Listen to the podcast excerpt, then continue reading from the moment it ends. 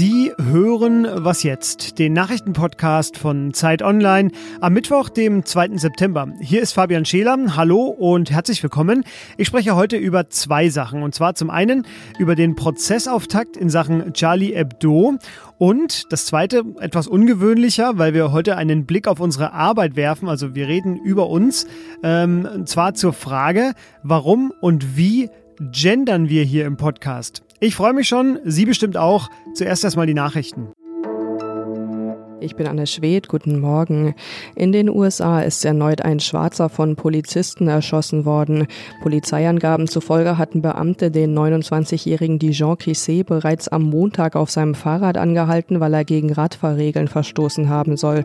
Er habe daraufhin versucht wegzulaufen, einen Polizisten geschlagen und dann einen Bündel fallen gelassen, in dem auch eine Waffe war. Die Beamten eröffneten daraufhin das Feuer auf ihn. Der Anwalt der Familie des Verstorbenen sagte, die Beamten hätten 20 Mal auf ihn geschossen. Vor der Polizeistelle gab es am Abend Demonstrationen gegen Rassismus und Polizeigewalt. Erst vergangene Woche hatten Polizisten in der Stadt Kenosha in Wisconsin auf den schwarzen Jacob Blake geschossen, was massive Proteste mit Toten auslöste. US-Präsident Trump bezeichnete die Ausschreitungen bei seinem Besuch in der Stadt gestern als anti-amerikanische Krawalle und inländischen Terrorismus. Die EU-Kommission berät heute darüber, ob die Corona-Reisebeschränkungen in der EU vereinheitlicht werden sollen. Geplant ist, gemeinsame Kriterien für die Risikobewertung zu entwickeln. Derzeit nutzen die Mitgliedstaaten unterschiedliche Kriterien, um die Reisebeschränkungen innerhalb der EU zu erlassen.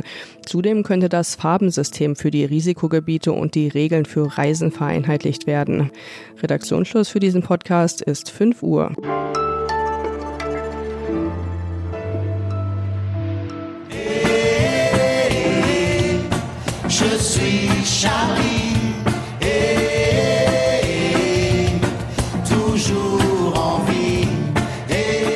Das war die französische Reggae-Band Trio, die kurz nach dem Attentat auf Charlie Hebdo diesen Song als Erinnerung an Bernard Verlac, kurz Tinu, performte. Er war einer der Zeichner für Charlie Hebdo und eines der zwölf Opfer beim Anschlag auf die Redaktion. Die beiden Attentäter, die Islamisten Sherif und Said Kouachi, wurden nach zwei Tagen auf der Flucht erschossen.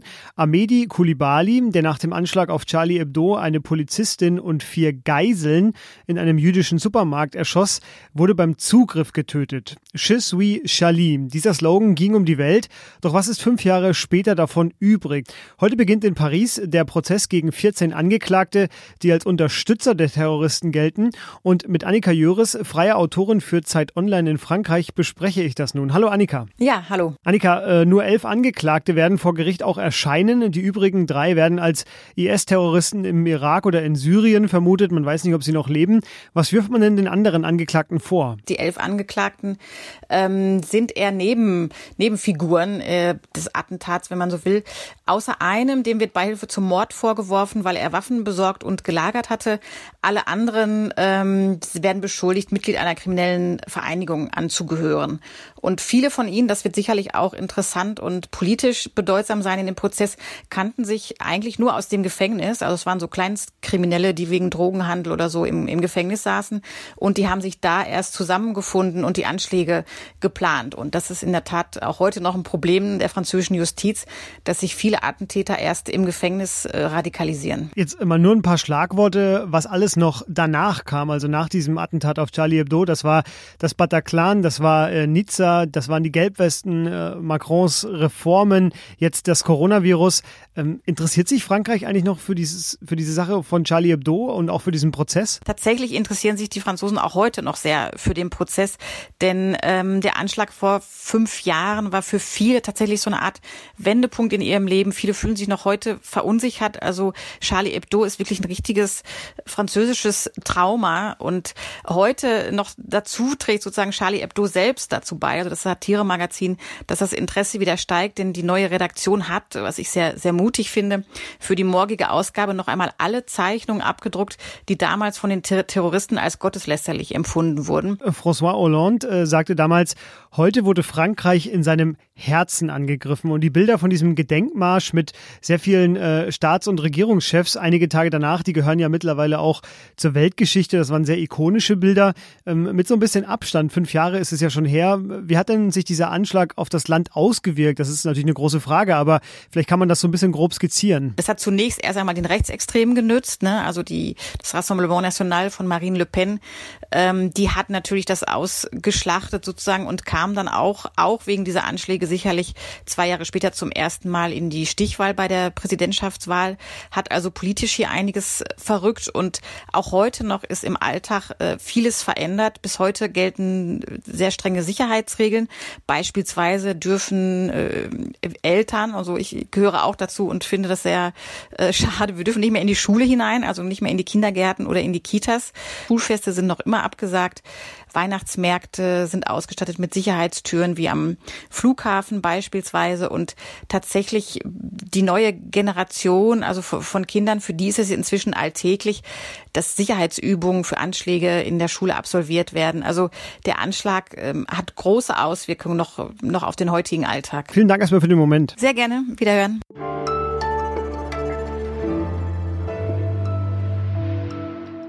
Und sonst so? Eines meiner Lieblingszitate aus den letzten Tagen, und nein, es stammt nicht von der Anti-Corona-Demo hier in Berlin. Beine, Oberkörper, Farbe sind perfekt. Das ist das beste Texelschaf, das ich je gesehen habe. Ehrliche Begeisterung also in Schottland. Dort haben nämlich drei Bauern ein sechs Monate altes Texelschaf für 367.000 Pfund gekauft. Das sind 412.000 Euro und das ist neuer Weltrekord. Mit der Zucht wollen die Bauern das ausgegebene Geld jetzt wieder reinholen. Ja, und ich sag mal so, das Rekordschaf heißt Double Diamond und wer sich ein Foto dieses Schafs ansieht und genauer auf die Geschlechtsteile des Tiers achtet, der kann sich erstens vorstellen, warum das Tier Double Diamond heißt und dass es bei der Zucht, zumindest am Willen des Schafs, nicht scheitern wird.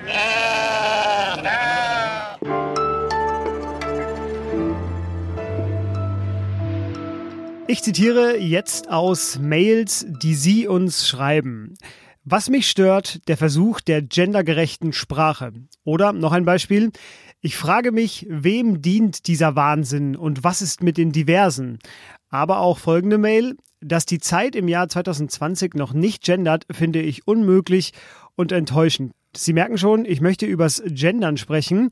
Wenn Sie uns hören, dann wissen Sie, manche von uns verwenden im Sprechen die sogenannte Sparschreibung, also ModeratorInnen. Manche von uns sagen Moderatorinnen und Moderatoren und andere einfach nur Moderatorinnen und der Rest fühlt sich dann halt mitgemeint. Weil uns zu keinem Thema derzeit so viele Mails erreichen, wollte ich schon länger mal darüber reden. Also jetzt ein Blick in die Werkstatt und dazu freue ich mich sehr über Maike Dülfer hier bei mir, unsere Textchefin bei Zeit Online. Hallo Maike. Hallo Fabian. Maike, die für manche Hörerinnen überraschende Frage, warum gendern wir bei Zeit Online nicht? Ja, das tun wir natürlich doch. Wir haben mal einen Blogbeitrag geschrieben, ähm, der diese Überschrift trägt. Ähm, das bezieht sich aber nur darauf, dass wir keine Sternchen und keine Binnen-Is benutzen.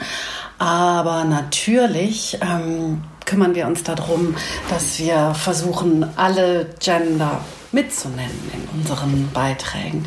Also wir benutzen manchmal die neutrale ähm, Form, wenn es eine gibt. Oder, wie du gerade schon gesagt hast, benutzen wir beide Formen, die männliche und die weibliche. Oder manchmal im Plural benutzen wir nur den männlichen Plural oder nur den weiblichen Plural und dann fühlen sich alle mit gemeint. Im besten Fall sind wir irgendwann so weit, dass es keiner mehr merkt. Das schreibst du ja auch in diesem äh, Blogbeitrag. Aber unsere Absicht ist es ja, wenn ich das richtig verstehe, auch äh, Frauen mit Sprache sichtbar zu machen. Ähm, dafür müssen wir jetzt aber ständig ja das Geschlecht betonen. Ist das nicht ein Dilemma? Ähm, es ist ja nicht unser Ziel, so zu tun, als gäbe es keine Unterschiede zwischen Männern und Frauen, beziehungsweise darauf hinzuwirken, dass es sie irgendwann nicht mehr gibt. Ich finde, das mit dem Sichtbarmachen ist eigentlich ähm, kein Dilemma, weil es geht uns ja darum, ähm, die Realität so abzubilden, wie sie ist. Denn wir sind ja, und das gilt natürlich auch für die Art, in der wir gendern, wir sind ja keine Aktivisten, sondern eben Journalisten, äh, beziehungsweise Journalistinnen. Ähm, ja gut. Äh, und wir, wir bilden die Realität ab und wir bilden die Sprache ab, die gerade aktuell ist. Also wir versuchen ja nicht irgendjemanden zu missionieren, ne? der der Anstoß für so eine gendergerechtere Sprache, der kam ja schon vor, na, sagen wir mal, 30 Jahren bestimmt aus dem akademischen Milieu. Und damals war das so ganz äh, innovativ und huiuiui, aber mittlerweile wird das ja an allen Ecken und Kanten ausprobiert, auch in sehr verschiedenen Formen.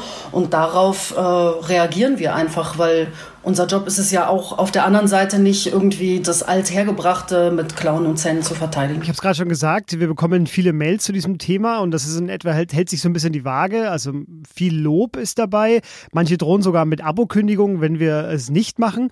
Andere äh, kritisieren uns aber auch dafür. Warum triggert es denn eigentlich so viele Leute? Wenn man das, äh, wenn man merkt, dass die Sprache sich verändert, dann ist das nicht so wie bei einem Kommentar, mit dem man mal nicht einverstanden ist. Äh, da kann man, es ist eine einmalige Sache, da kann man drüber hinwegsehen. Die Sprache aber ist überall. Das heißt, man kann das nicht übersehen. Und wenn das jetzt auf eine Weise die Sprache benutzt wird, die einer bestimmten Leserin oder einem bestimmten Leser nicht passt, dann stößt man ständig darauf. Und ähm, das ist insofern schwierig, weil, weil Sprache natürlich einerseits einfach ein Werkzeug ist, mit dem wir uns so verständigen in der Gesellschaft, aber gleichzeitig ist es was sehr, sehr Persönliches und sehr Emotionales. Ne? Man, lernt das so von Kind auf, das gehört einem irgendwie und wenn sich die Sprache dann verändert und man es nicht merkt, dann ist es total okay, dann macht es niemandem was. Aber wenn man darüber stolpert, und das tut man ja über den neuen, wenn neuer Sprachgebrauch ähm, aufkommt, dann fühlen sich manche Leute eben bevormundet. Sie haben dann das Gefühl, man verlangt von ihnen was, was sie gar nicht wollen. Und daraus entsteht dann dieses trotzig emotionale, ja, das wird man doch noch sagen dürfen. Ne? Das gibt es auch bei anderen Versuchen, äh, nicht diskriminierende Sprache zu benutzen. Und auf der anderen Seite stehen dann natürlich die Leute, denen der Veränderungsprozess der Sprache nicht schnell genug geht.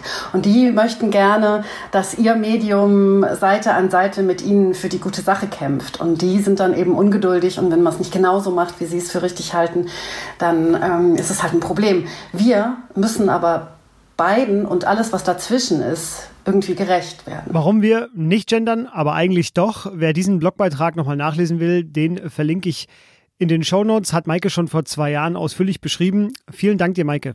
Kann. Und das war die Morgensendung bei Was Jetzt. So wie ich Sie kenne, schreiben Sie jetzt ganz viele gegenderte Mails an unsere Adresse an wasjetzt.zeit.de, denn da richten Sie bitte auch weiterhin Lob und Kritik hin. Sie sehen ja, es führt zu was. Das zweite Thema habe ich ja nur wegen der vielen Mails überhaupt erst aufgegriffen, aber es ist natürlich auch ein sehr spannendes Thema.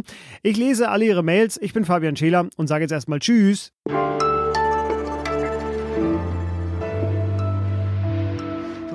Du hast einmal, warte mal, was hast du gesagt? Äh, ich glaube, du wolltest konsumieren sagen und hast äh, äh konservieren gesagt. Kann das sein?